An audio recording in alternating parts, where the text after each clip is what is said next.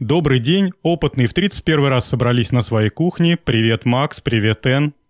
Привет всем. Всем привет. И нам опять есть о чем поговорить. Сегодня выпуск необычный. Сегодня у нас в гостях повелитель железной дороги, знаток пара и стука вагонных колес. Приветствуем, Михаил Орехов, привет. Добрый день всем. Добрый-добрый день. А, первый гость в нашей передаче. Посмотрим, что из этого получится. А сейчас к темам. Первая тема, как ни странно, нам подкинула Википедия. Люблю я, знаете ли, этот ресурс. Любите ли вы Википедию? Я... Нет, я люблю английскую Википедию. Там обычно больше написано. Я ей не совсем доверяю. Ну, началось. Ну, значит, я в одиночестве буду ее любить. А, люблю я Википедию, и нашел я такую прекрасную статью, которую, знаете, кому надо в первую очередь почитать? Не любителям истории, не а, романтикам, а зеленым. Зеленым. Да, Гринпису. А, вот куда можно приложить свои силы, свое рвение, вместо того, чтобы захватывать Э, нефтяные вышки и там перекрашивать корабли красной, э, красной желтой краской, стройте а, парусники. И в Википедии нашел статью про последние коммерческие парусники, которые еще ходили а, перед войной, перед Второй мировой, то есть до, реально до 40-х годов по морям и океанам а, работали реальные большущие парусники возили груз наравне с, э, с проходами, с кораблями на такой вот, на моторной тяге. И для того, чтобы они могли как-то конкурировать, их оснащали огромным количеством мачт, э, огромным количеством парусов. Некоторые парусники оснащались парусностью, парусами с общей площадью парусности до 6 тысяч квадратных метров. И таким кораблям дали довольно-таки такое прикольное название «Виндджаммер», то есть выжиматель ветра. И похоже, что эти корабли реально выжимали ветер досуха и использовали всю силу. Большущие металлические корабли, которые строились на современных по тем временам судоверфях, с металлическими мачтами в количестве там от 4 до 7 штук у некоторых кораблей. В общем, какая-то восхитительная правильность, и мне кажется странным, что до сейчас, в сегодняшнем дне, нету парусных кораблей коммерческих, когда люди так вот ревностно относятся к экономии электроэнергии. Ах, давайте устроим день экономии электроэнергии и выключим во всех подъездах лампочки. Вам не кажется это чудачеством выключать лампочки на час или там на сколько, на минуту по всему ну, миру? А я слышал, что еще было движение, где э, пропагандируется отказ от стирки штанов, потому что, ну, чтобы экономить воду. Только штанов? Ну, там было сказано, начните с джинс, не стирайте их хотя бы месяц. А замечательно. А я, Макс, думаю, что это э, льет э, воду на мельницу китайских производителей джинсов. То есть ты походил месяц в них не стиранных, думаешь, да ладно, что, пойду куплю новые, чистые. Ну, не знаю. Все эти движения теряют смысл, когда китайские фабрики работают на полную мощность на каменном угле. Поэтому меня это немного смешит, выключать лампочки в подъезде. Более того, я долго ломал голову и так и не пришел к разумному выводу, когда, например, целый город в едином порыве берет и выключает лампочки в своих квартирах на 5 минут, то вот как мне кажется, хотя я, может быть, неправым окажусь, что энергетики в этот момент испытывают далеко не положительные эмоции, потому что они просто охеревают от того, что вдруг резко упала нагрузка, которую они рассчитывали, и теперь эта энергия, которая... Они же не могут у себя, например, на гидроэлектростанции или на там, атомной электростанции сразу же уменьшить э, подачу воды или там подачу пара водяного. Они ее на паузу ставят. Э, это как? Кнопочка, раз, пауза, Ага. все стало. Перекрыли, да? Да, Пять минут прошло, пауза пошла. Волгоградскую ГЭС взяли, там у них такая заслонка, пятиминутный перерыв. Да. Да, Перекур. да. Обед. Вышли, То покурили, есть, пришли, если я все правильно дальше. понимаю, из-за того, что потребитель вдруг резко отвалился, то а, генераторные машины эту энергию просто через себя прогоняют, через контур, и греются, ну, в общем, сами себя греют. На электростанциях в этот момент, я так понимаю, становится немножечко теплее.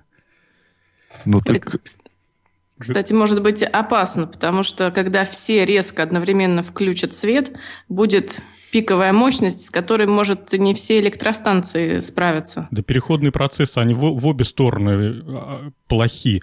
Вообще странная идея выключать на 5 минут свет по, по всей стране. Дикость какая-то. Так, А почему надо выключать? Если я плачу за эту электроэнергию, значит, я плачу. Я хочу качать там киловатт, качаю. Хочу 100, качаю. Я же за это плачу, что выключать-то? Смысл-то вот в чем вот в этого всего? Деревья спасать. Вот А так. как, а, как, а как деревья относятся, к, например, к атомной электростанции? У нас Да тут никак. в Сосновом Бару стоит такая ЛАЭС, если грохнет, Европы не будет. Ну. И работает, и работает. И, и, и что? Ну вот пока 5 минут перерыв, то сотрудники атомной электростанции выходят и спасают деревья. Ну, держат их, успокаивают, типа. Мы, э, мы, ребята, отклонились от темы, начали с парусника, ок- окончили атомными Ну, электростанциями. понятно, почему в, в, в- в электростанции-то мы ну, перешли, потому что если хочется поэкономить энергию, то вот он реальный способ, прям вот, вот правильный способ поэкономить. То есть вы не залили там галлоны солярки, вы не загрузили тонны угля, вы там не поставили очередной урановый стержень, Куда надо. куда надо, да. И тем самым вы изначальную энергию природную оставили для будущего поколения или для будущего похода, там, для другого автомобиля, не знаю, чего-то. А сами на свободной энергии, вот реально свободная энергия – это ветра, подняли паруса. Более того, прочитав эту статью в Википедии, я понял, что э, у парусного флота есть реальное ограничение, ну вот, э, обус- Н- Например, он не, не может э, спокойно пройти через Суэцкий канал, потому что нет ветра, да? Я так понял, Макс, там даже не в ветре дело, а в том, что ему там маневрировать э, не получается. Типа сли- сли- слишком большие э, дуги разворота, Ну, поворота. я, я думаю, что да. И, может быть, например, ветер дует под 90 градусов к направлению движения. Когда они плывут в открытом море, а, ты же знаешь то, что, несмотря... Ну, если только ветер не дует тебе э, в нос, то даже если ветер дует под 90 градусов к твоему намеченному маршруту, то ты спокойно можешь двигаться Вперед. Вперед, да. Есть способ. Кто из нас знает эти морские Слова, назв- Да. слова морские. Да. Я- Галсами они идут, Вот, галсами. спасибо, Михаил, правильно. То есть они идут э, таким зигзагом и, тем не менее, продвигаются к цели. Я так думаю, что просто в каналах с этим, наверное, так Маловато. не развернешься, да. Да, по каналам не пройдешь, потом есть какие-то маловетренные участки морей. Ну, в общем-то, наверное, все ограничения. А в, Ну, в принципе а там- есть маршруты, по которым можно возить прям реально грузы. ну, то есть вот эти большие корабли, они выгодны э, только на больших таких вот э, дистанциях. Ну да, Макс, а Например, представляешь же халява какая? Построил парусник, и он туда-сюда мотается там из Европы в Америку по, по Атлантическому океану. И ни и топлива везет ему не надо. Да, ни топлива ему не надо. Ну, чуть медленнее он приедет там на неделю. Ну и плевать, если просто их поставить, например, на рейд 5 штук. По-моему, просто какая-то... Кстати, в этой статье, вот э, куда ты послал, да, по Википедии, там было написано, что для того, чтобы зайти в порт, эти парусники буквально там по несколько недель ждали, когда придет за ними буксир, потому что им просто не войти. А вторая большая такая причина – это разгрузка и погрузка. Дело в том, что сейчас, если ты заметил, в портах стоят большие вот эти вот краны, там вагоны опрокидыватели и всякая такая интересная техника по разгрузке и загрузке. А парусник, из-за того, что у него куча вот этих вот мачт, эта техника просто не обслужит. Ну, Понимаешь, да, то есть, то есть пока он пришел, по... да. он опоздал из-за штиля, э, пришел. Кстати, штиль, там тоже было указано, что многие эти парусники закончили свой век на рифах именно из-за штиля, потому что их с течением снесло, ветра не было, течение шло, течение на камни выкинуло, парусник сел спасательная операция, чтобы стащить такой парусник с э, этих рифов, э, ну, это тоже достаточно большие деньги и время. То есть, пока ты загрузил где-нибудь там что-то в Южной Америке, пока он там пошел, там сел на рифы, тут его сняли, тут он попал в штиль, тут он пришел, пока его загнали, потом его вручную разгрузили. Ну, я не знаю, тут уже обычное судно пару-тройку раз туда-сюда сбегает вообще без вопросов. Ну, во-первых... Но мне кажется... Говори, Э, Все равно можно найти коммерческое применение, потому что, как я прочитала, есть грузы, которые не выдерживают вибрации на обычных суднах. Да, То это, есть... это очень круто, да. Расскажи про Например? Ну, например, про пианино.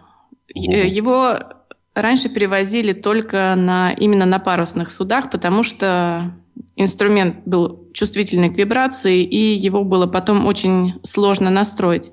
Так вот, я думаю, мне кажется, скоро появится куча очень сложного какого-нибудь физического оборудования, которое только так и можно будет переносить какие-нибудь запчасти телескопов и так далее. И более того, никто не отменял такую штуку, как гибридность. Никого сейчас не удивляют гибридные автомобили, у которых есть аккумуляторная батарея и обычный двигатель внутреннего сгорания. Не вижу ничего невозможного на этот же парусник поставить не самый мощный двигатель, а ограниченное количество топлива, которое как раз разрулит вот эти две проблемы. Это штиль и течение, наталкивающие на рифы. То есть можно в штиль э, элементарно сманеврировать и не натолкнуться на рифы. И вторая проблема – это не ждать буксира, а убрать парус. Самому. Да, убрать паруса э, загодя, и потом, когда подойдешь к, к доку, к порту, на своем двигателе аккуратненько сманеврировать. По поводу мачт и мешающей разгрузки такелаж, это абсолютно правильно. Но мне кажется, что тоже инженерно решаемая проблема. В конце концов, ну, ну не знаю, там, начиная от какого-то такого безум, безумной идеи о том, что мачты могут вдоль, телескопическими, телескопическими или перемещаться вдоль корпуса судна на каких-то рельсах, э, с, собираясь, например, на корме. Все мачты... Э, Будем двигать мачты с, с помощью малюсенького паровоза по рельсам. По ну, палубе. Типа того, да. Ну а почему нет? Ну, ну, это опять же, это все, конечно, надо думать. И просто все клоню к тому, что если хочется экономить энергию, вот прям вот реальный способ ее экономить. Прям вот лучше не придумаешь. А ты а... не учитываешь рабочую силу? Вот смотри, например, на современных японских судах э, команда состоит там буквально 5-6 человек. То есть они выходят из порта, для чего нужна команда, потом нажимают на кнопочку, и автоматика ведет судно от одного порта до другого синхронизируясь со спутниками, со всеми навигациями, доводит, там вступает в действие, опять же таки, команда, вводит и все.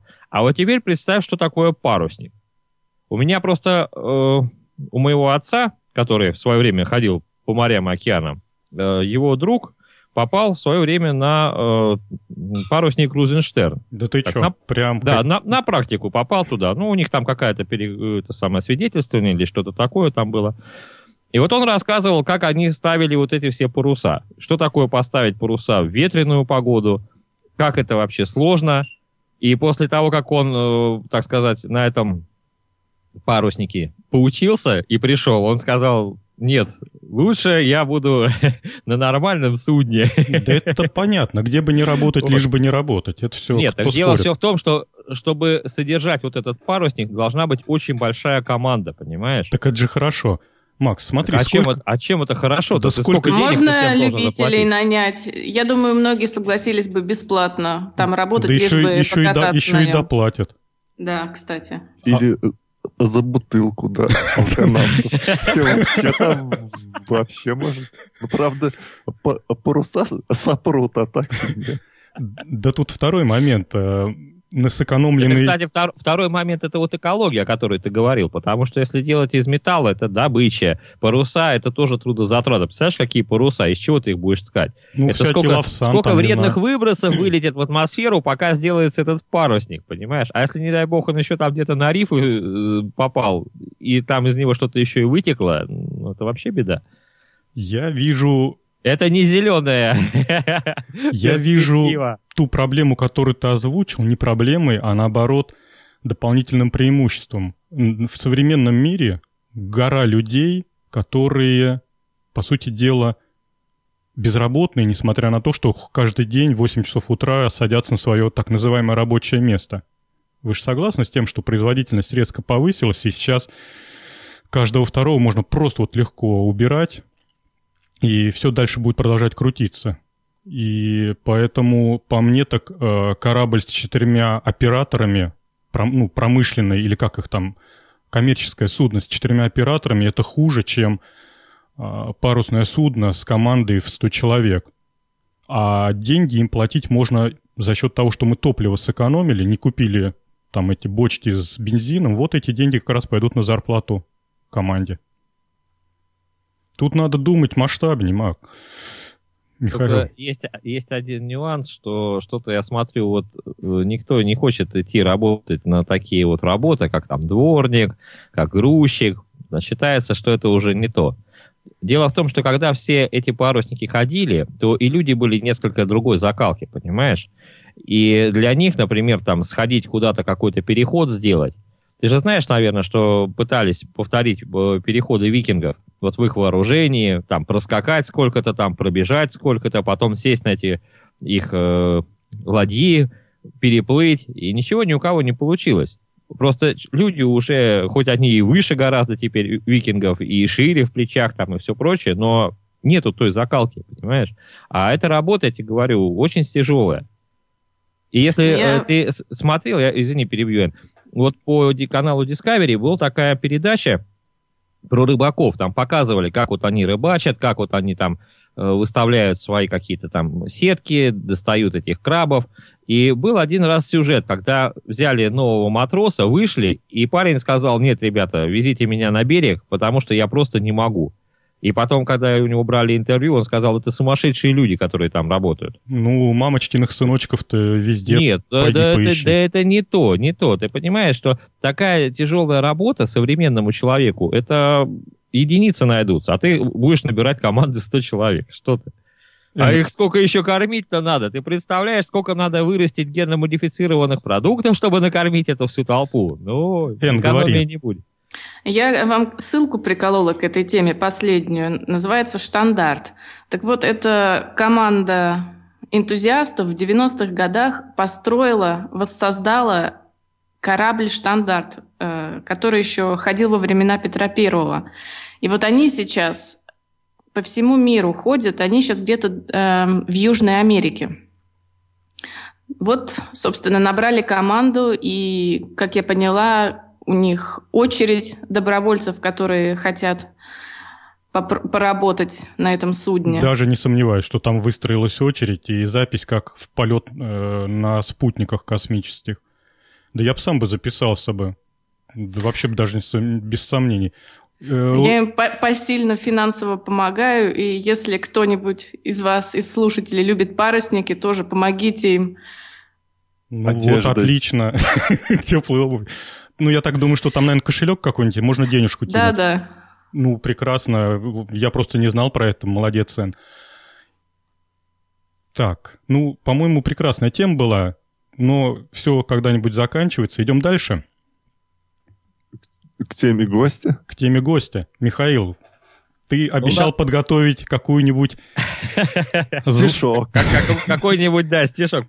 Ну, давайте я начну сначала немножко издаля, так сказать, да, так чуть-чуть. Я у вас, так сказать, первый гость получаюсь. Я проверил, я прослушал, ну, больше половины ваших выпусков. Специально слушал, смотрел, по ссылочкам заходил.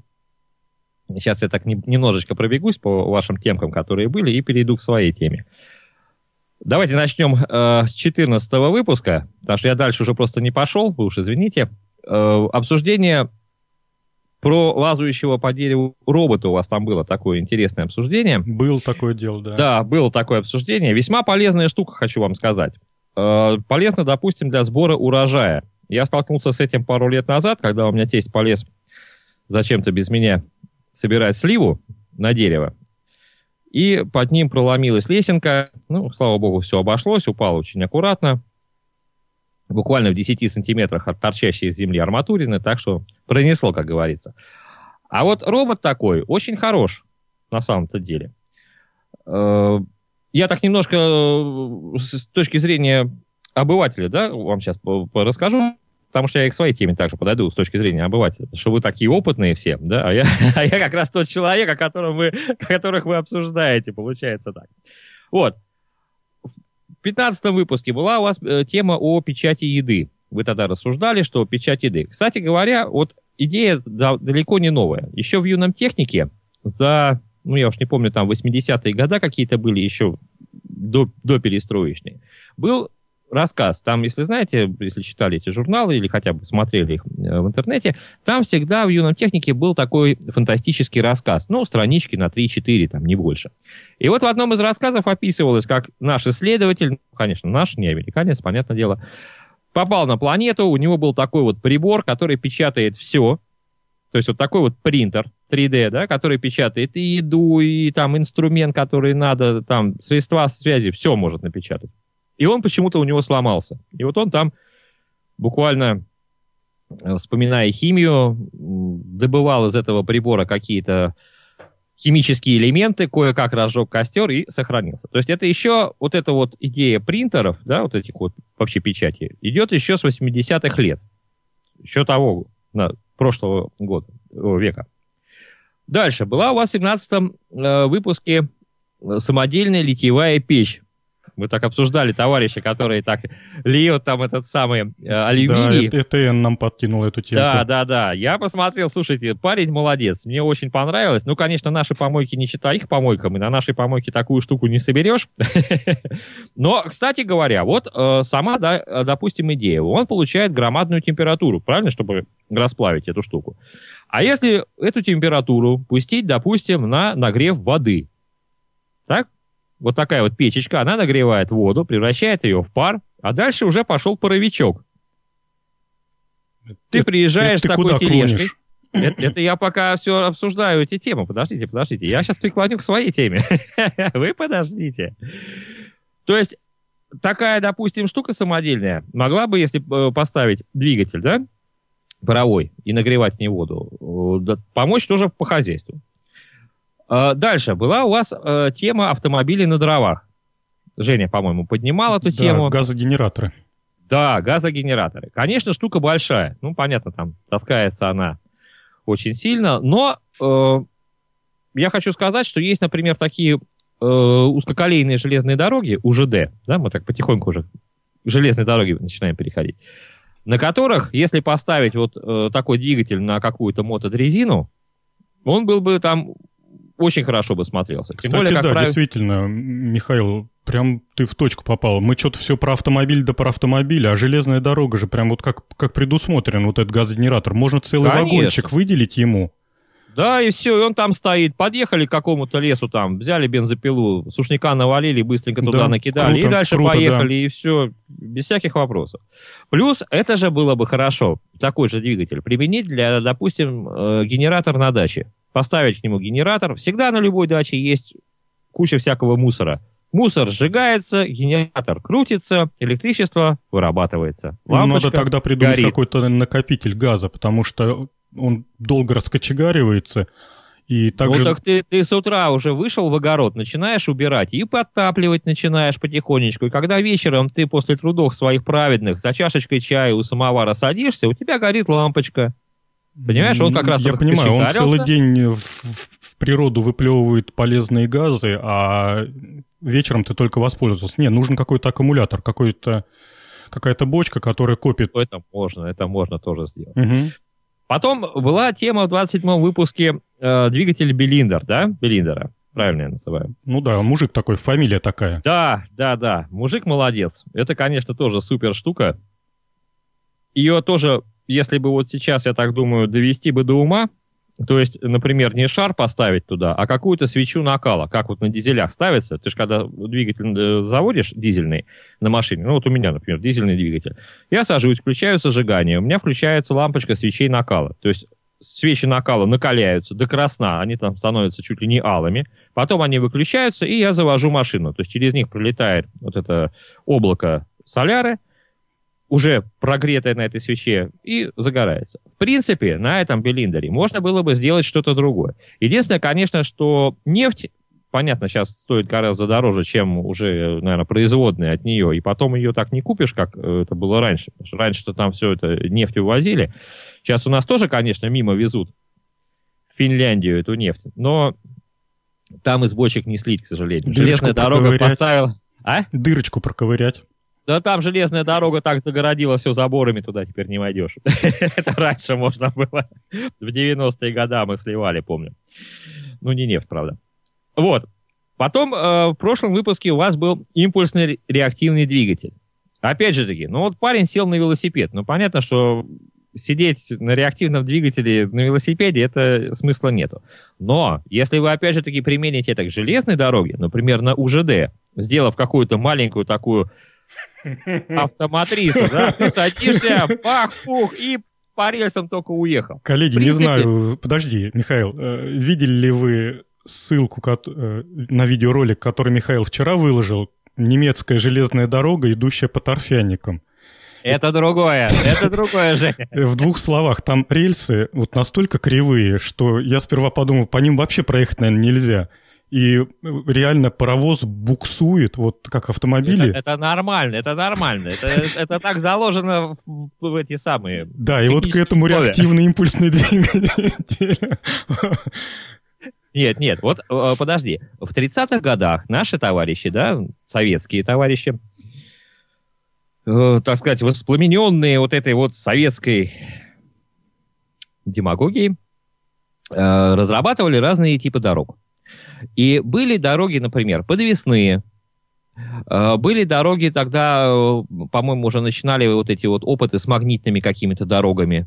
Какой-то был там шаропоезд даже. Они просто не пошли, потому что э, нужно было перестраивать под них инфраструктуру. То есть э, пошли те изобретатели, которые, конечно же, делали все для уже готовых путей, для готовых паровозов в то время, да. Но если что-то такого вот плана сделать, тем более, что, понимаешь, э, узкоколейная, если она хорошо содержится, вот, например, у нас тут построили, э, перестроили э, Малую Октябрьскую железную дорогу, перенесли ее из района в район, теперь она тут рядом со мной.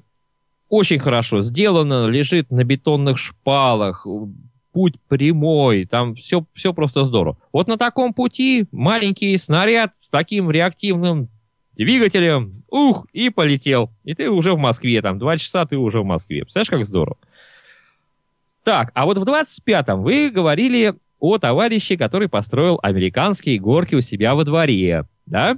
Был такое дело. Вы Опять так его там критиковали, так, говорили, что он там дедушку посадил для проверки. Ну так и Было было. Такое было.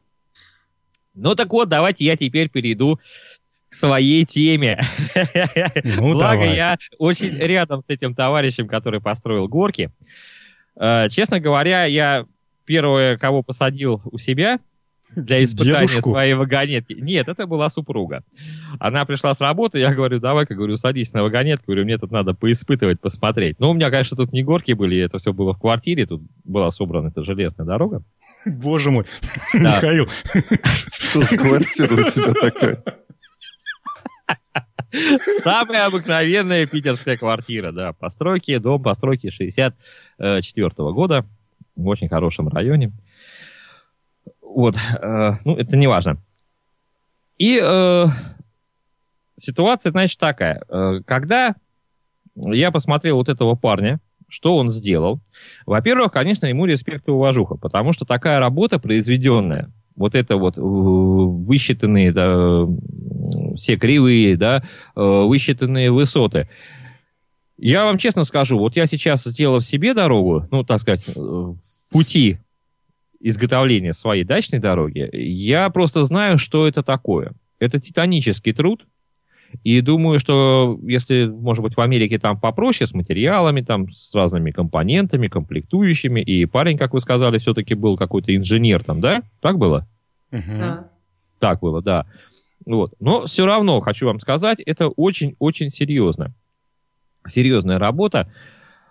Я, в принципе, э, делал такую же штуку и сделал, но единственное, я не пошел по пути, так скажем, развлечения. У меня была задача чисто практическая.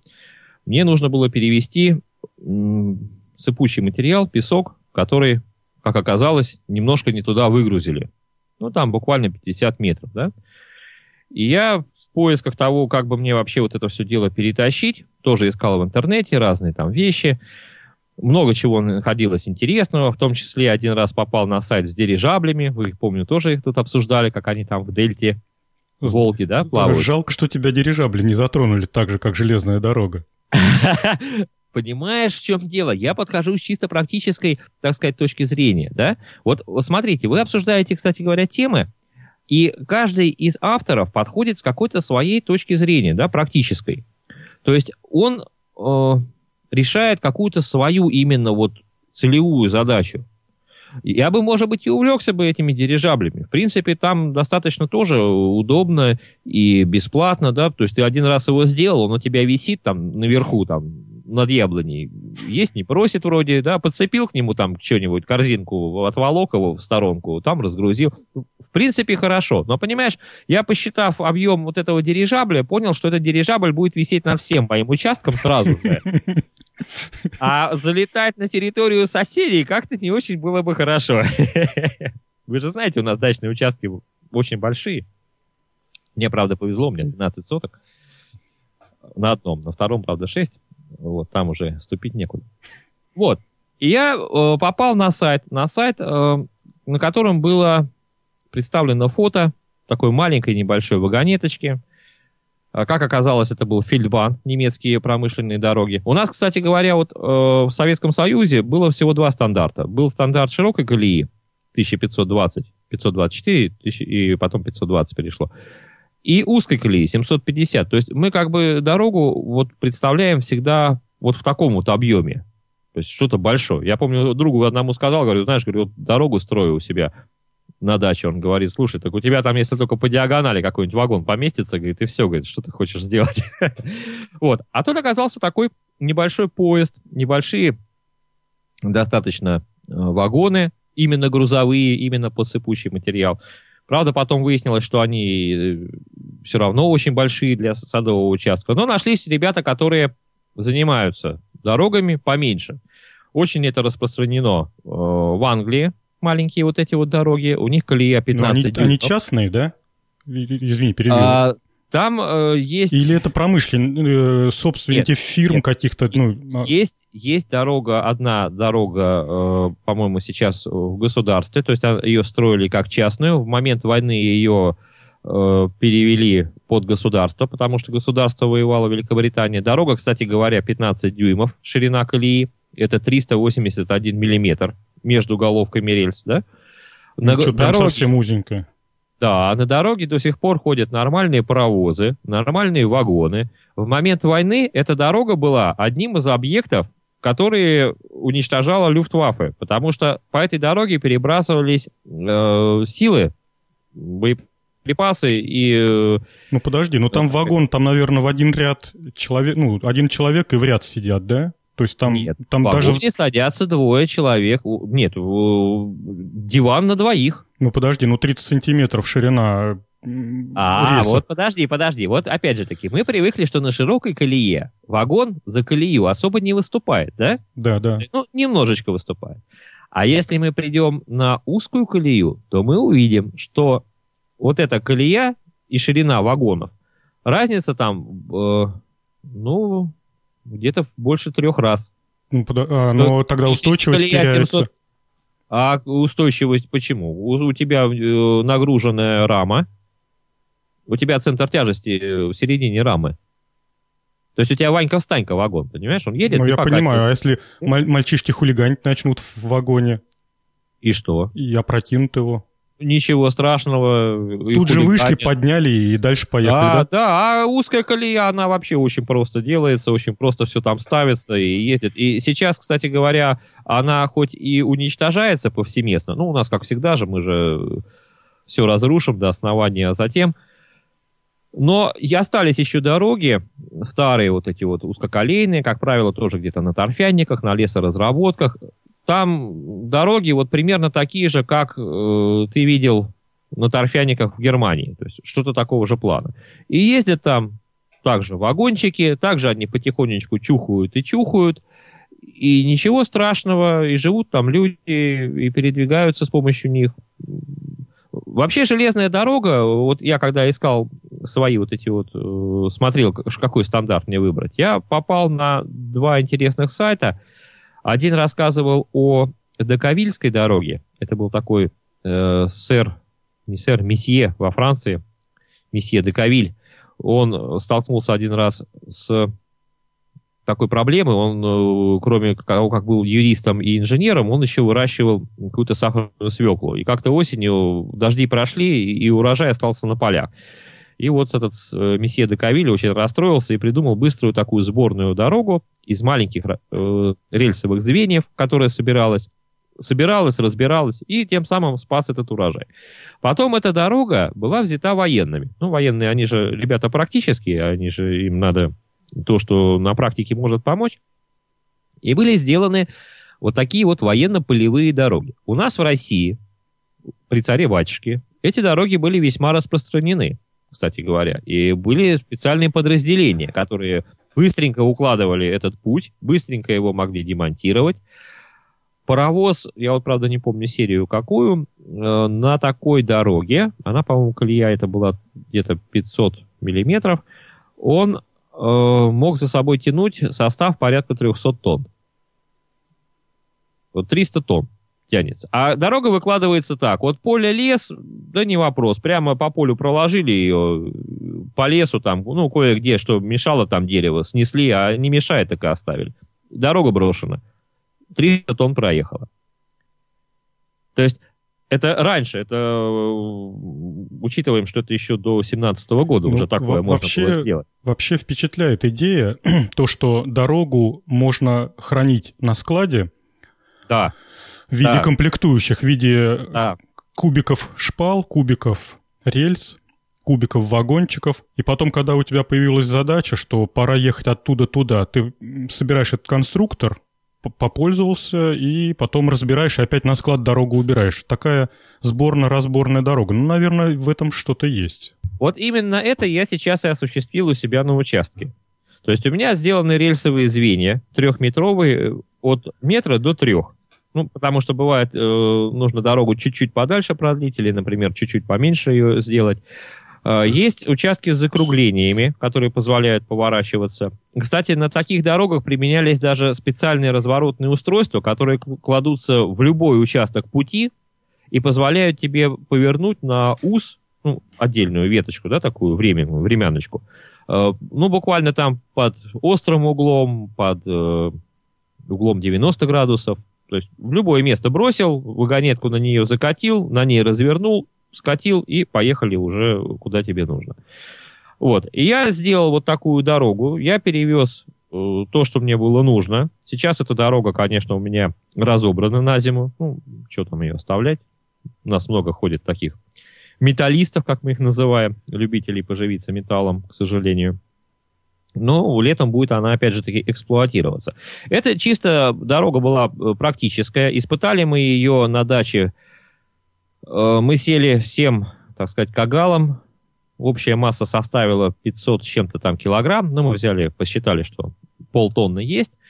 И попросили дочку четырехлетнюю, сказали, Серафима, толкай нас. И она вот сказала, да, папа, уперлась в эту тележку, там была э, просто у меня сделана как бы рама, а на нее ставятся кузова.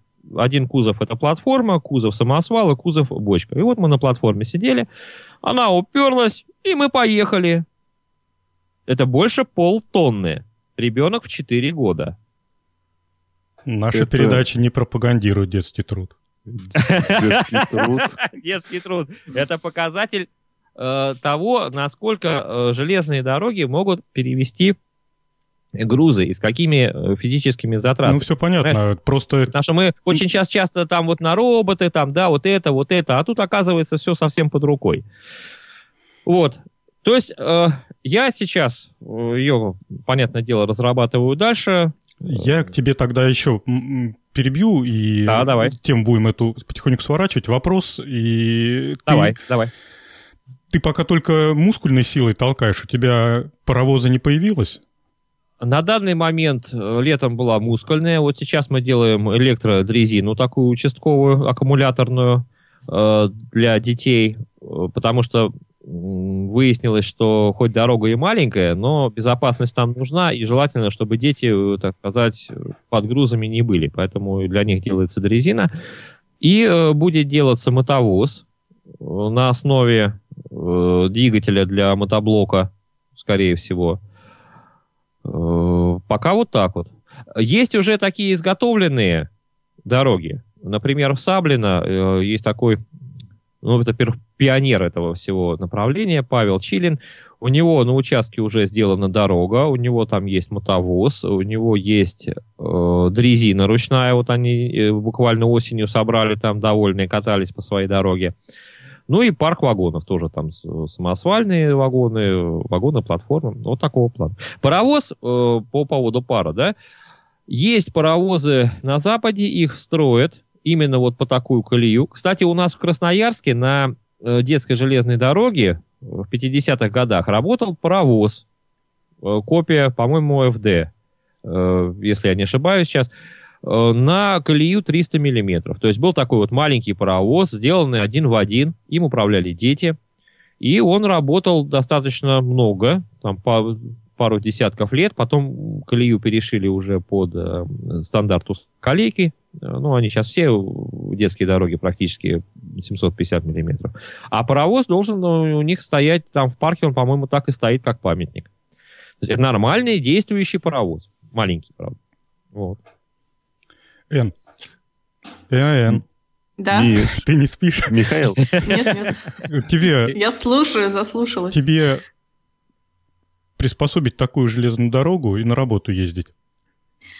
Далековато, и местность неровная. Надо тогда, как в горах, ставить специальные железные дороги, у которых крюки, и они по крюкам почти вертикально едут. Это чего такое? Что-то я... Но это в горах там- есть. Там ставится рейка, э, третий рельс э, зубчатый, и когда локомотив э, поднимается наверх и спускается вниз, у него одно вот на этой вот колпаре, да, где два колеса и ось, там еще стоит в середине шестерня большая. И он двигается вот этой шестерней.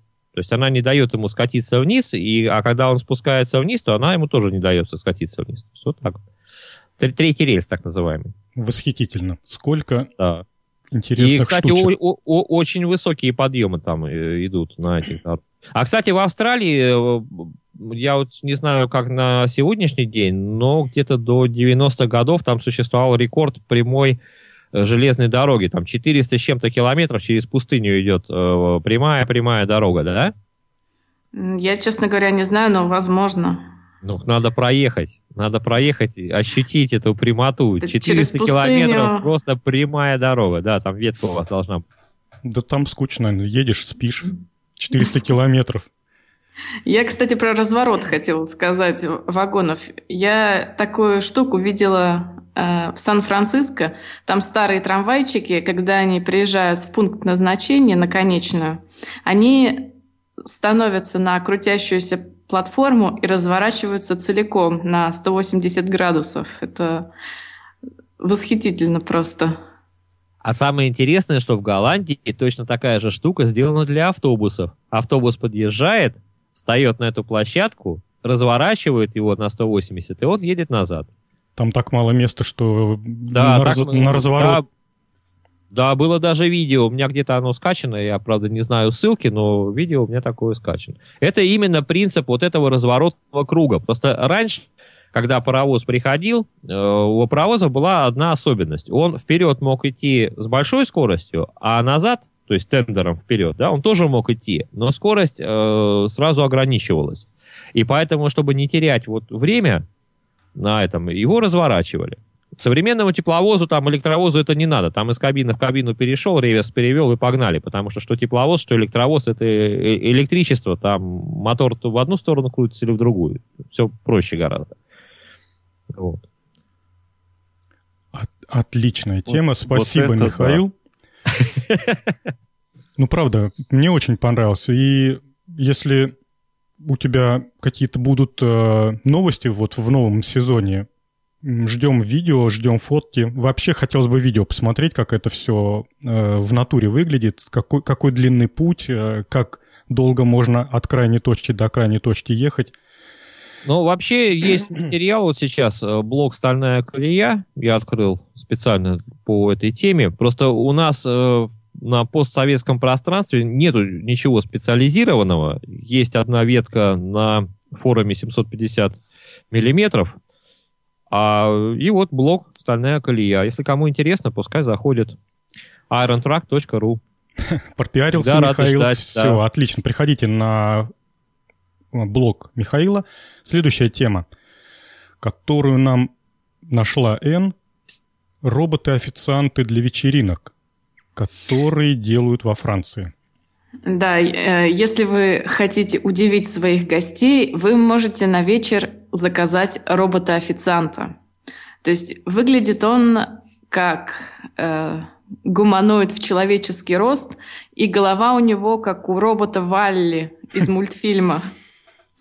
Ездит он на тележке с колесами, в руках у него поднос, и, как я поняла, у него то ли инфракрасные сенсоры, то ли стереовидение. В общем, он объезжает препятствия, подъезжает к людям и металлическим голосом, как в фильме «Одиссея-2000», спрашивает, не хотите ли вы печеньку?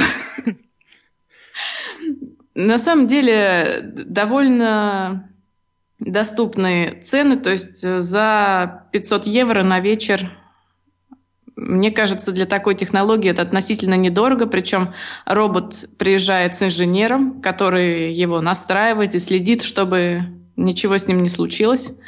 Ну, Вполне такая оригинальная штука. Причем э, одет он в комбинезон почему-то НАСА, но у него есть несколько костюмов, которые можно выбирать. Есть костюм Деда Мороза, например.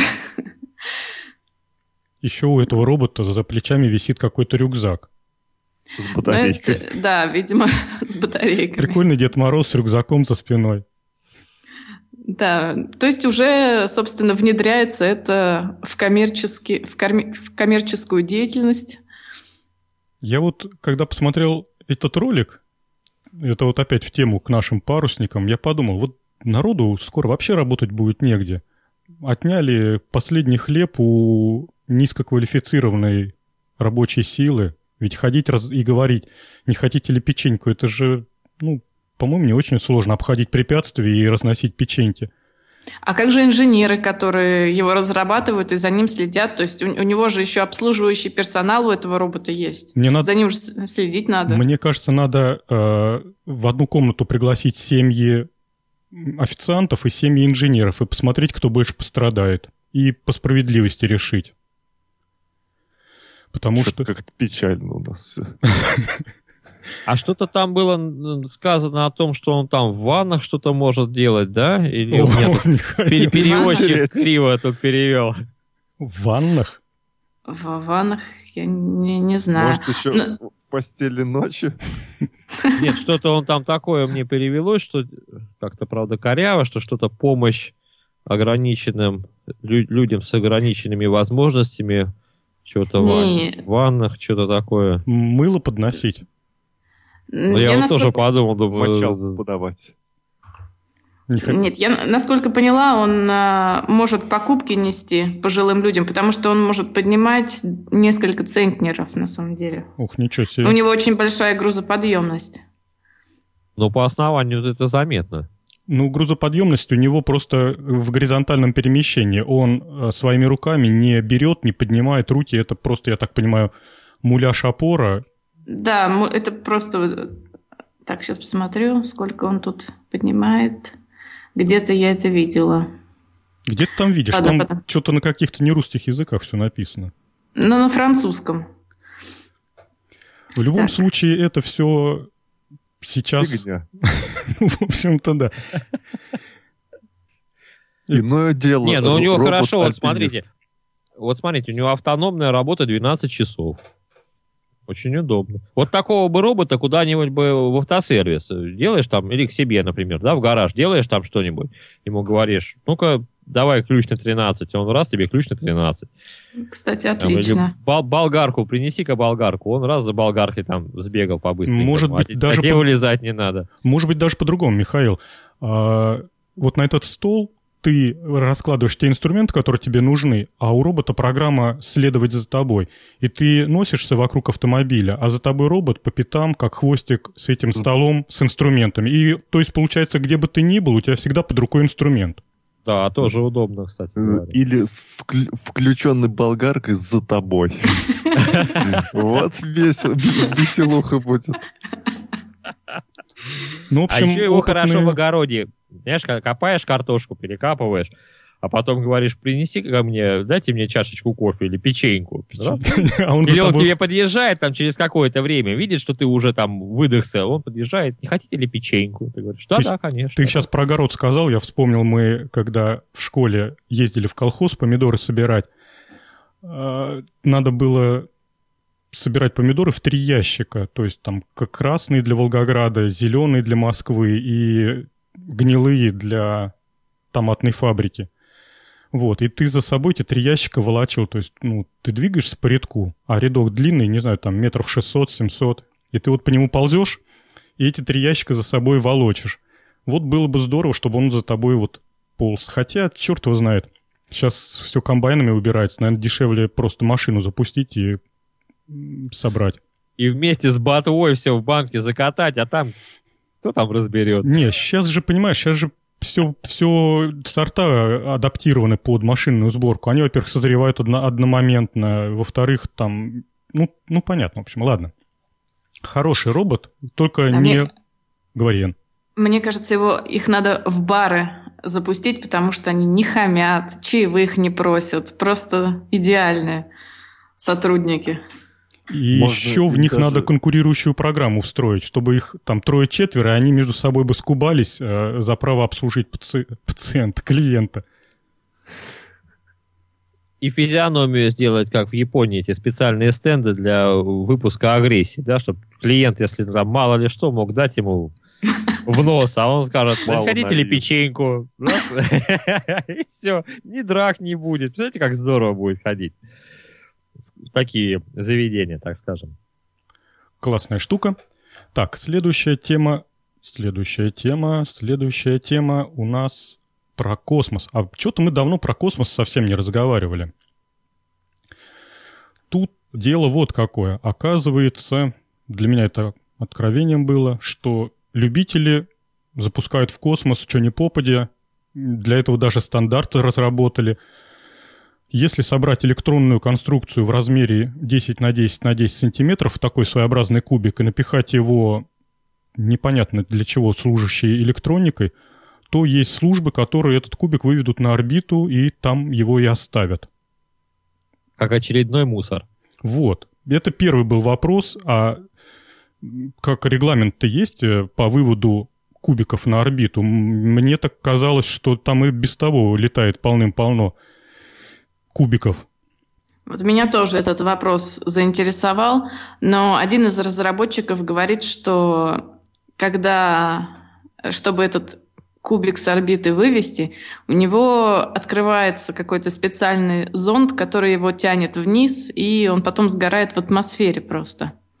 То есть, э, То есть обязательно... его, его можно вручную вывести с орбиты. То есть обязательно должна быть программа уничтожения. Он полетал Да. какое-то время и...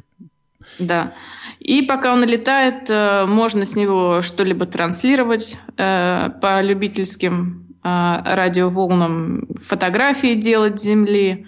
И каждый желающий может свой такой кубик запустить и с него, собственно, писать сообщения и фотографировать Землю. Но меня эта тема тоже несколько пугает, потому что мусора и так достаточно, и если он не до конца в атмосфере догорит, то будет нам на голову падать. Ну, И на- мы все погибнем. мы все умрем. Вопрос, Нет, уж лучше пускай дирижабли летают. вопрос к Максу. Макс, э, ты просвети, пожалуйста, чего они, какую электронику они туда напихали, потому что то, что я прочитал, я понял, что там очень, очень ограниченное количество сенсоров, все они какие-то убогие, там можно померить температуру, можно померить освещенность, и, и, по сути дела что-то одно надо выбрать, то есть запускается кубик с одним сенсором, а насколько я понимаю, в 10 на 10 на 10 можно, можно много упаковать. В чем там проблема, что они такие м, Такие несовершенные? маленькие. А, сейчас, сейчас я вам все расскажу и доложу. Будь добр.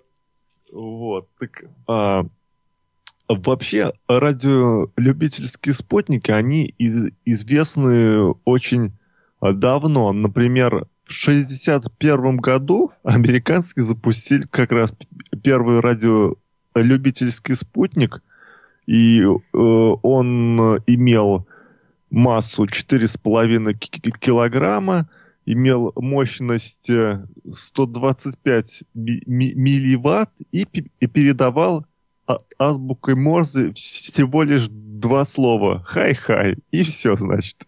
Вот это, это был самый первый радиолюбительский спутник «Оскар-1». Вот. По- э, Потом стали ставить на спутники радиолюбительские ретрансляторы голосовые. То есть радиолюбитель мог э, с Земли направить антенну на спутник. А, спутник при- принимает его сигнал и передает. И пол- пол- Получается, что спутник используется в качестве э, пассивного, ой, активного ре- ретранслятора. Такое Вот. своеобразное зеркало. Да, как бы такое. Вот. Кстати, э, на станции Мир стояли тоже ретрансляторы, и можно было проводить связь э, с космонавтами, с, э, с другими радиолюбителями, которые находились на в другой части земного шара. У спутников радиолюбительских, у них обычно а, высота орбиты 700 а, 1300 километров, вот в таком диапазоне, а МКС «Мир» у нее была высота 400 ки- километров. Вот. И мощность передатчика у них предел от полуватта до 3 ватт. Напомню, что вот у, у, марсохода Curiosity, который сейчас на Марсе, там э, мощность 100 ватт. А здесь вот вс- всего лишь э, единицы ватт. И, собственно, у, у, у вот этих мини-спутников, у них есть вообще две задачи.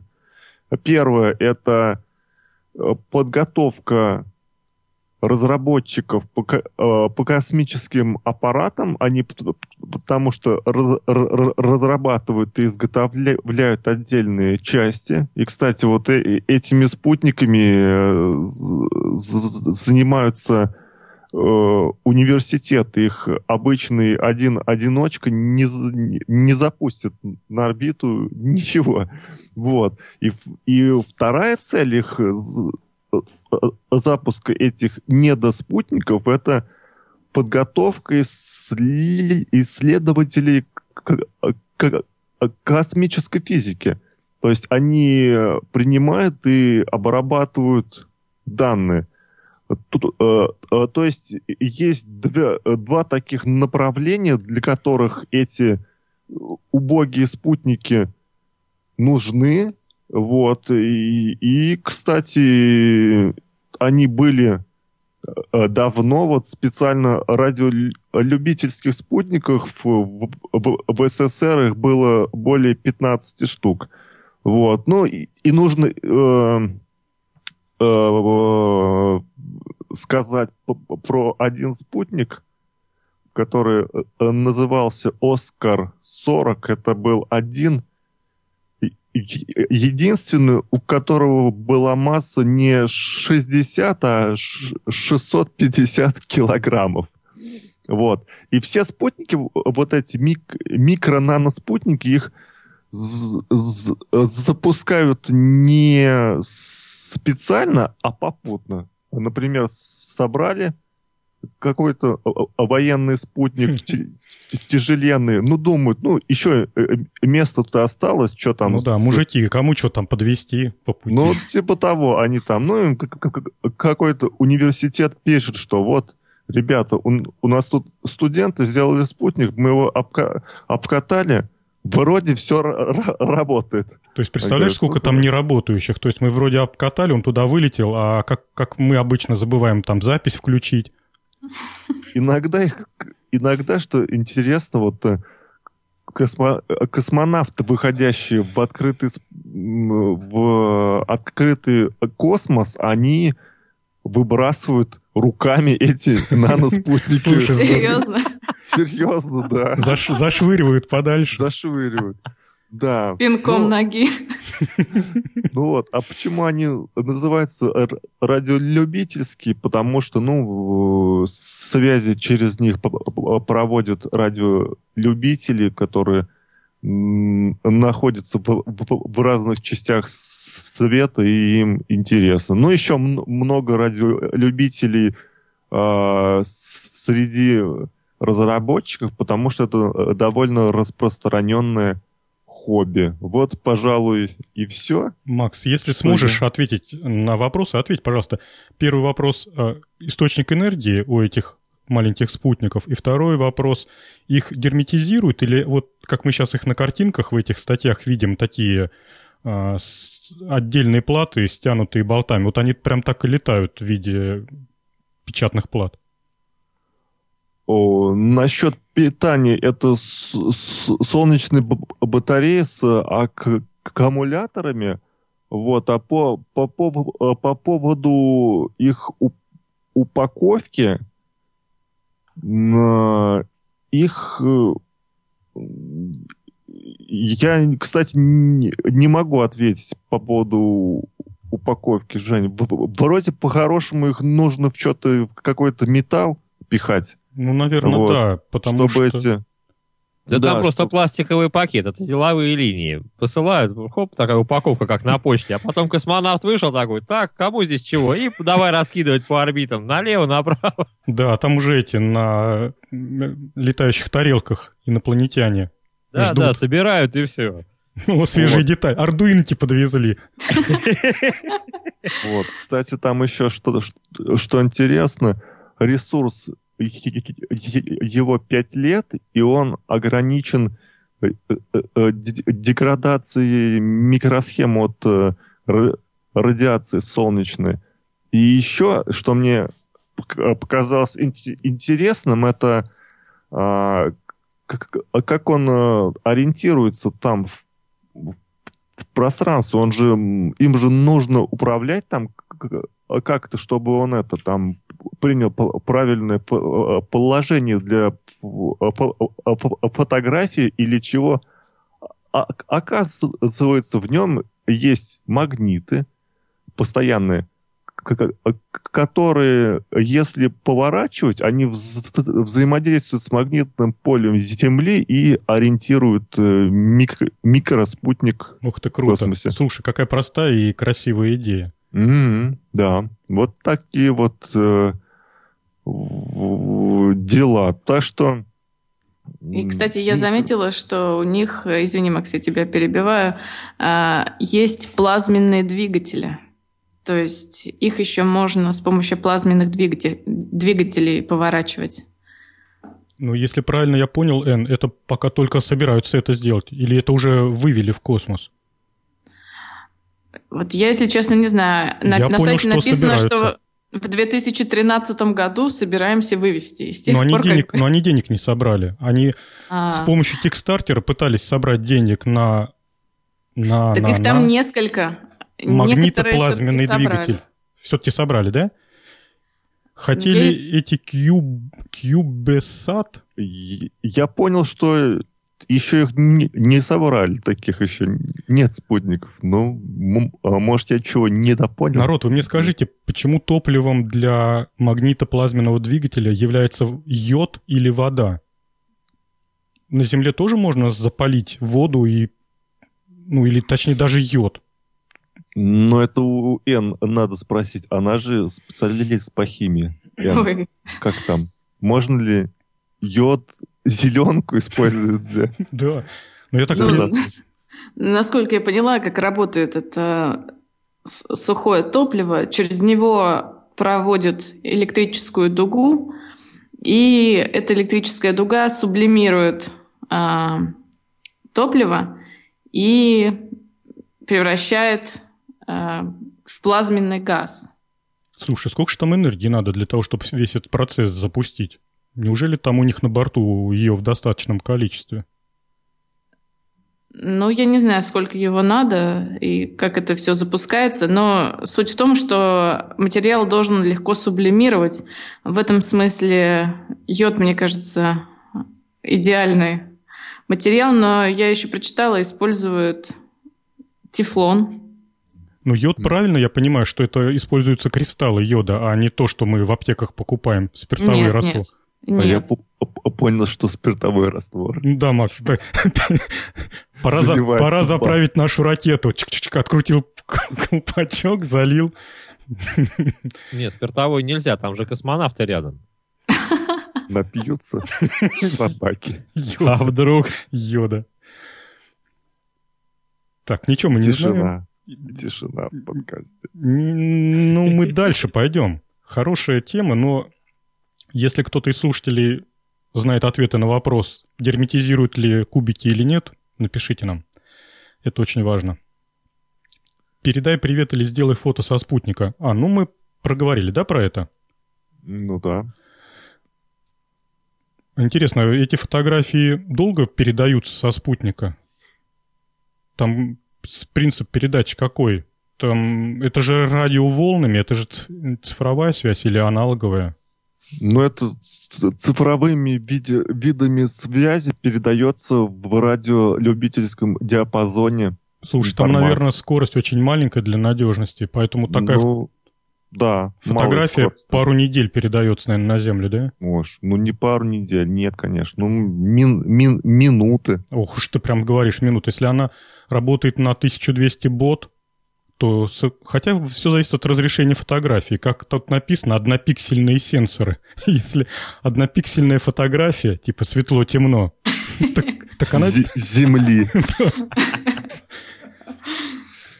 Меня что и удивило, как какие-то слишком ск- скудные сенсоры, тем- температура, э, однопи- Жень, ну- однопиксельный, блин, Ну, ч- ну что ты хочешь? Студенты. Студенты ну, учатся. не Это знаю. лабораторка такая. Помнишь, мы с тобой говорили про первый спутник Земли, который вывели в, в каких-то там в, ши- в 60-х? Пикал. Да. 57 год. 57 год, правильно. И на, на трех, что ли, радиолампах была собрана телеметрия, которая передавала на Землю вот этим пиканьем э, Мгм. темпера- Ну да, пик- температуру на борту и уровень зарядки аккумулятора. Вот. Ну, то есть... Ну, он, он тот, тот спутник-то был э, диаметром в полметра, а тут вон 5 на 5 на 5. Видишь, прогресс. Понятно. То есть за, И плюс еще э, ви- видюшки снимает. за 60 лет только что размер уменьшили. Ясно, ладно, хорошо. Так, следующая тема томата-картошка. Копался я тут по всяким журналам лазил, и в журнале «Наука и жизнь» такой журнал есть, кто не знает. Подписан на него ты? Не, не подписан. Что-то я его в детстве начитался как-то. А он еще выходит, да? Да, и в бумаге причем. Ну, и в, электрическом, и в электрическом виде, в формате PDF на него можно подписаться и получать себе по электрической почте. Короче говоря, я что-то как-то не знал и думал, что такая вещь, как прививка растений, она практикуется только для деревьев. Ну, знаете, там на яблоню грушу прививают, ну и прочие всякие эксперименты ставят некоторые любители и фанаты прививки на одну бедную яблоньку прививают там до 5-6 сортов, а потом хвастают. Вот у меня на этой ветке красные яблоки, на этой зеленые, на этой груша, на этой слива. И все из одного дерева. Маньяки. Вот. А оказывается... Ну, на... для маленького-то сада, Жень, подожди, для маленького сада-то это удобно. Представляешь, что ты одну Антоновку посадил, она выросла в диаметре там 5 метров, высотой 3 метра, и только Антоновка. А так у тебя так, так, такое же дерево, только у тебя и вишни, и сливы, и яблоки, и то, и все. И созревает все по ходу, правильно? Ну, не Сегодня знаю. яблоки, завтра груша, потом слива подоспела. Вот. А что об этом зеленые думают? А потом арбузы созреть. Так это зеленая же технология-то. Да, а Greenpeace не против того, что ты бесчеловечные эксперименты над деревьями ну, проводишь? А почему, почему же эксперименты? Ты же не экспериментируешь, ты, это же уже селекция, уже отработана давно, поэтому чего тут? И вот эту отработанную селекцию, как говорит Михаил, перенесли, оказывается, уже достаточно давно на однолетние растения, на овощи. И начали прививать что ни попадя. Я увидел, что на картофель привит томат. И фирма, которая называется, сейчас скажу, бум-бум-бум, Великобритании, так что быстро не найду, быстро название. В общем, фирма, которая занимается семенами, продает привитые растения а, в горшочке, значит, корешки от картофеля, вершки от томата. Ты это все хозяйство покупаешь, сажаешь в свой грунт, поливаешь, ухаживаешь, значит, осенью у тебя урожай томатов, томаты черри почему-то используются, такие маленькие. А потом, когда ты собрал урожай томатов, ты выкапываешь из земли несколько клубней, как тут написано, крупных клубней картофеля. И я заинтересовался этим вопросом. Оказывается, прививка однолетних растений, овощных, вещь обыденная. И прививают, вот как пример, на корни томата, на корневище томата баклажан. И, ой, вру, на баклажан прививают томат, получается. Причем э, решают проблему болезни томатов. Есть такая болезнь, бактериальный фитофтороз. Э, страшная вещь, вообще убивает напрочь растения, и урожай не получишь. А заметили, что баклажан эта болезнь не трогает. И взяли, отрезали, значит, э, саженец баклажана, привили к нему верхушку от помидора, стали изучать, и оказалось, что вот в такой комбинации эта бактериальная шняга не трогает растения, и все это вызревает. Причем, как пишут э, люди, что томаты получаются очень вкусные на, на подвое. Вот такие интересные чудеса сейчас творятся. Ну, там смутило, знаешь что, вот э, где картошка, там написано цена 15 фунтов. Это 15 фунтов э, стерлингов за один вот такой горшочек? Да, да. За один. Понимаешь, вот, вот давай посчитаем теперь экономически. Вот я, чтобы посадить себе несколько соток картошки, прошлую весну покупал селекционную, э, элитный, так сказать, сорта, оно мне обошлось где-то 1000 рублей 30 килограммов. Снял я порядка где-то 450, да? То есть, ну, как бы 30 посадил, где-то 450 снял. Это за тысячу. Ну, помидоры я тут не могу сказать. Я их как бы не выращиваю. У меня этим мама занимается достаточно успешно. Но все равно там за 15 фунтов, я думаю, она возьмет супер-пупер какие-нибудь элитные сорта, и которые у нас на Ленинградчине э, вырастут и дадут хороший красный урожай. Понимаешь? А тут 15 фунтов за горшочек. Ну, в общем, практики от земли говорят, что это отстой.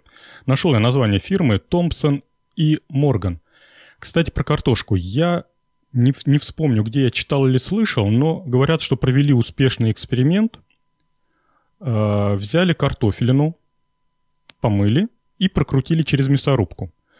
Потом вот эту получившуюся жмых, э, ну, через крупную ситечку, чтобы кусочки были крупненькие, то есть такие размером, ну, с, с, с, с, с мелкую косточку яблоневую, примерно вот так. Потом все это поместили в питательный раствор, вот это вот перекрученное через мясорубку, в питательный раствор и изолировали от воздействия бактерий и ну, прочих там вирусов, микробов в, стили, в стерильную среду. И что вы думаете? Каждый кусочек пророс э, саженцем, потом это все посадили. Короче говоря, из одной картофельной можно запросто получить урожай там пару тонн э, картофеля. Ну так а раньше так и делали, брали, вырезали глазки на картошке, каждый глазок э, сажали отдельный, получали тоже урожай. Я помню такое еще э, в конце 70-х э, у тетушки в деревне. Там они сидели и по весне брали картошину, разрезали, ну, как бы там не совсем один глазок, да, а немножко побольше оставляли. То есть картошка делилась там на 5-6 частей. И сажали вот такой, и получали урожай. Ну, понятно, потому что не помещалась картошка в питательную среду и не изолировалась от воздействия микроорганизмов. Она справлялась своими силами. А тут приходится, конечно, современные технологии применять, но результат поразителен. Так что, наверное, нет, вот если бы цена на эту, так сказать, э, картошку с помидорами была не 15 фунтов, да, а, допустим, 15 рублей, то, конечно, это здорово. Ты получил и помидоры, ты получил и картошку, ты сэкономил землю, ты сэкономил на поливе, э, ты сэкономил, так сказать, на трудозатратах, да, потому что что там, картошка растет и растет там, а здесь помидоры растут. Очень хорошо. Ну, просто цена, понимаешь? Может быть, для Европы это как бы нормальный ход, такая цена, но у нас... Чтобы закрыть эту тему, скажу, что я, когда лазил и изучал этот вопрос, оказывается, современные семеноводческие фирмы, ну, мировые, там, типа Монсанто и, и же с ними, уже давно производят подвои. Ну, подвои – это то, что к чему прививают, то есть корешки. Производят корешки промышленным образом, то есть можно купить, например, там тысячу корней подвоя, это будут такие стаканчики с развитой корневой системой и с торчащим наружу стебельком. И ты потом уже по мере своей необходимости в, в теплицах к ним прививаешь свои какие-то культурные сорта, а, ну не знаю, что там, томатов или еще чего-то. Но это, опять же таки, достаточно сложно делать, вот, э, допустим, в садовых обычных условиях, да, потому что одно дело, когда это делается где-то специализированно, э, предприятие такое сельскохозяйственное, или когда человек уже набил руку, а я знаю вот даже по своему опыту, э, там сажаешь на рассаду, половина вообще не взошло, что-то взошло, где-то сломалось, погибло, а здесь, представляешь, это же операция, то есть это надо удалить одну часть, и к ней добавить другую часть. И сделать это так, чтобы оно еще одно с другим срослось. Достаточно сложно. Ты знаешь, меня из всей этой истории удивляет то, что э, народ стал уделять внимание вот этим вот этой мелкой долбежке даже э, в направлении однолетних растений. Ведь никогда же не придавали внимания однолетним. Ну, то есть то, что весной посадили, осенью убрали, перекопали и забыли. Ну, раньше, да, раньше так и было. Всегда долбились там с деревьями, с какими-то кустарниками, вот вокруг них плясали, потому что, ну, понимали, что это 5, 10, 15, 30 лет это может потом в дальнейшем кормить, поить. Да. Вот. А да. сейчас дошло до того, что у людей то ли времени хватает, то ли в самом деле такой дефицит продуктов, что как бы оправданно возиться вокруг травы. Ну, по сути дела, это Нет, же ну... все трава. Ну, понимаешь, это в принципе в будущем-то это, конечно, удобно, когда у тебя на одном площади растет э, сразу же и картошка, и томат, да? Это удобно. Тут что тут говорить? Конечно, это меньше площади, меньше трудозатрат, меньше вложений, а получаешь больше.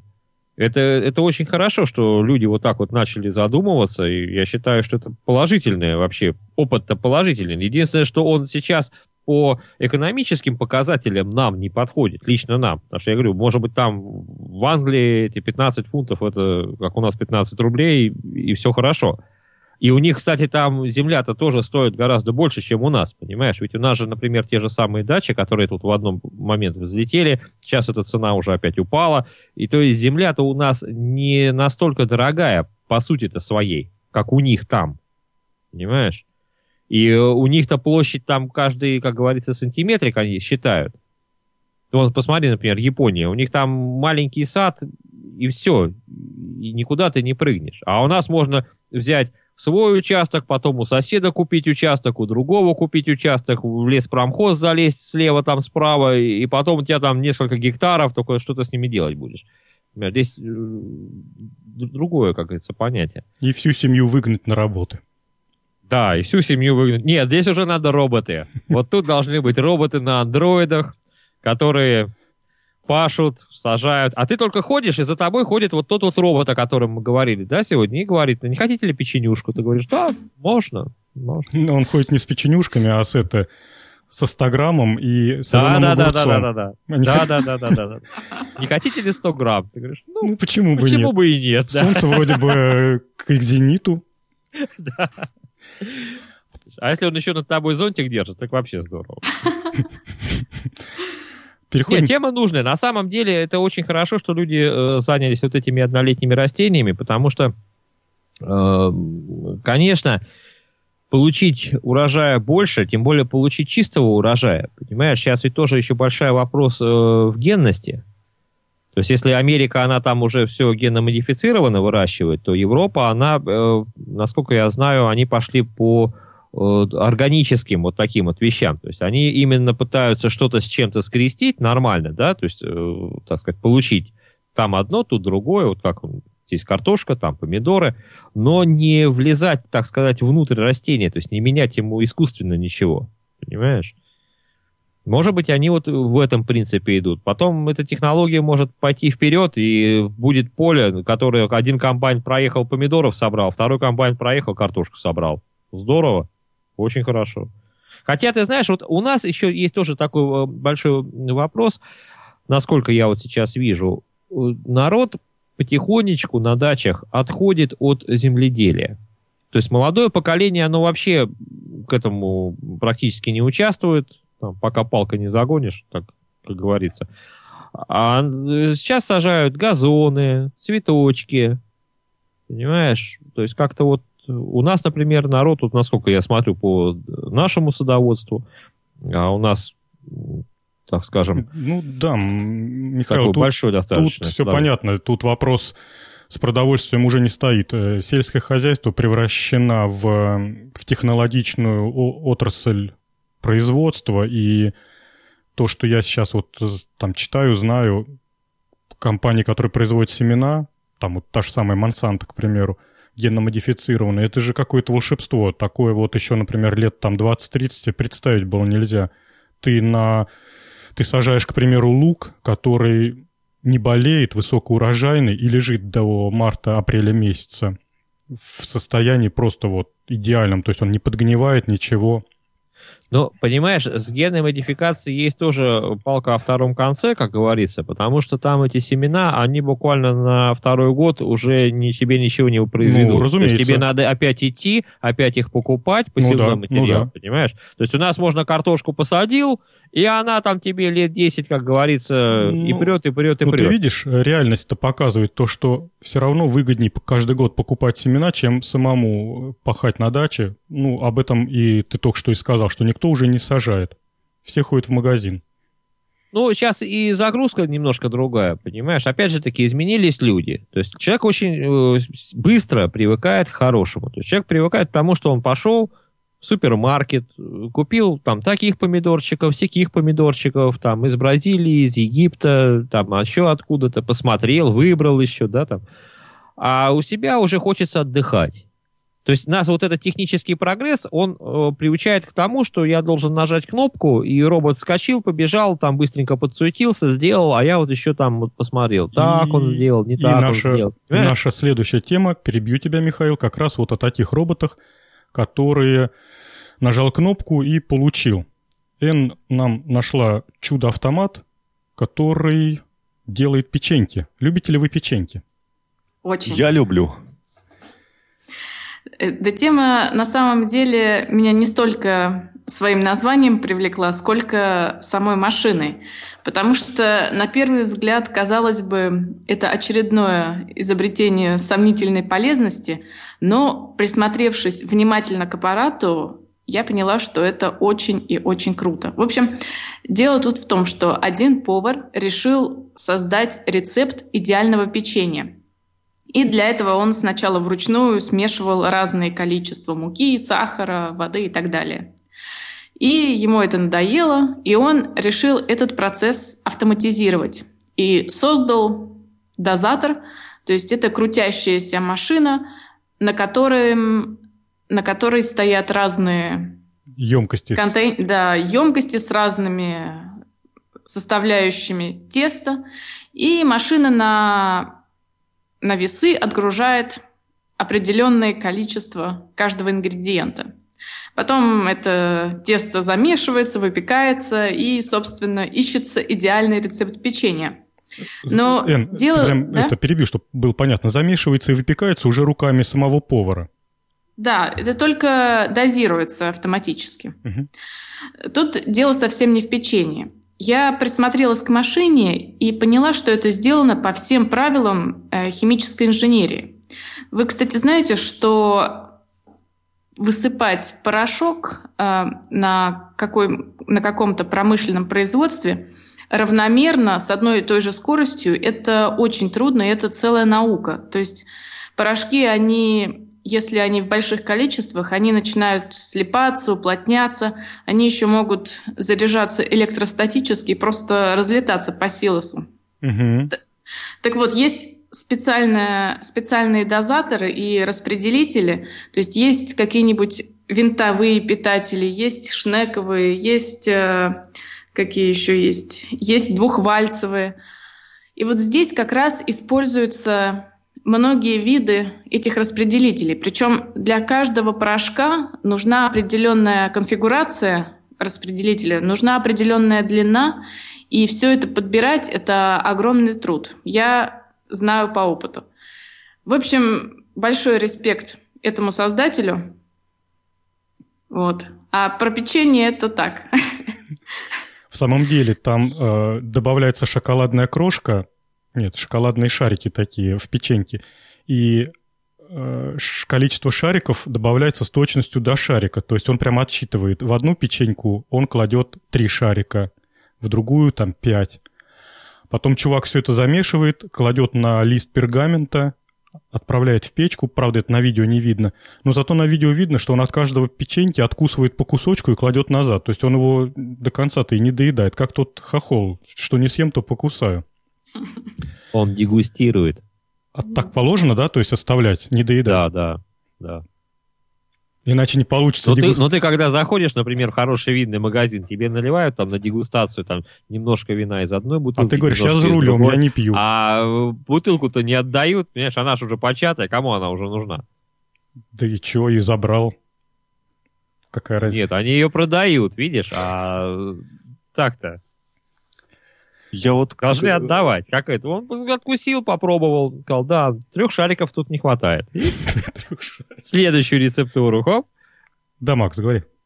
Я э, посмотрел на эту всю систему, и мне э, первая мысль, которая пришла в голову, это была, а как это все мыть? И кто это потом будет мыть?